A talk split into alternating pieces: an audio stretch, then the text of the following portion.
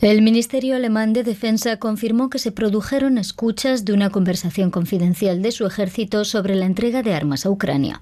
El viernes, el canal estatal ruso Russia Today publicó la grabación de una conversación entre oficiales alemanes de alto rango.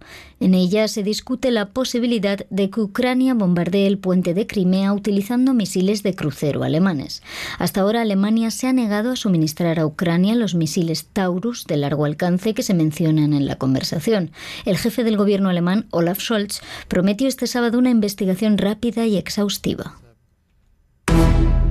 El primer ministro neerlandés Mark Rutte y el presidente ucraniano Volodymyr Zelensky firmaron un acuerdo que elevará la ayuda militar de Países Bajos a Ucrania a 2.000 millones de euros este año.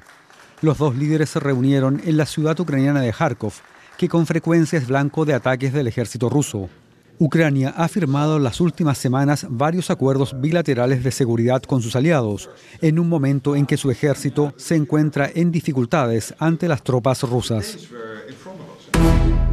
El buque Rubimar, cargado con miles de toneladas de fertilizante, se ha hundido en el Mar Rojo. Ello tras sufrir un ataque con misiles a mediados de febrero por parte de los rebeldes hutíes de Yemen. El navío, de propiedad británica y con bandera de Belice, se hundió la noche del viernes debido a factores meteorológicos, según informó la agencia de noticias oficial yemení, Saba. Estiman que el hundimiento podría provocar un desastre medioambiental en aguas territoriales yemeníes y en el Mar Rojo. La comunidad de estados latinoamericanos y caribeños no alcanzó este viernes una declaración unánime sobre el conflicto en la franja de Gaza.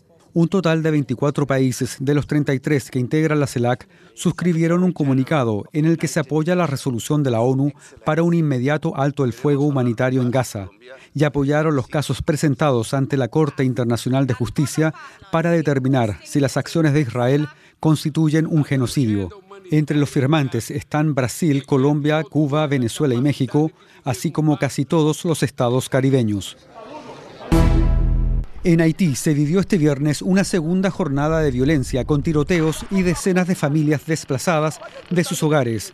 Los disturbios comenzaron el jueves tras la salida del primer ministro Ariel Henry hacia Kenia.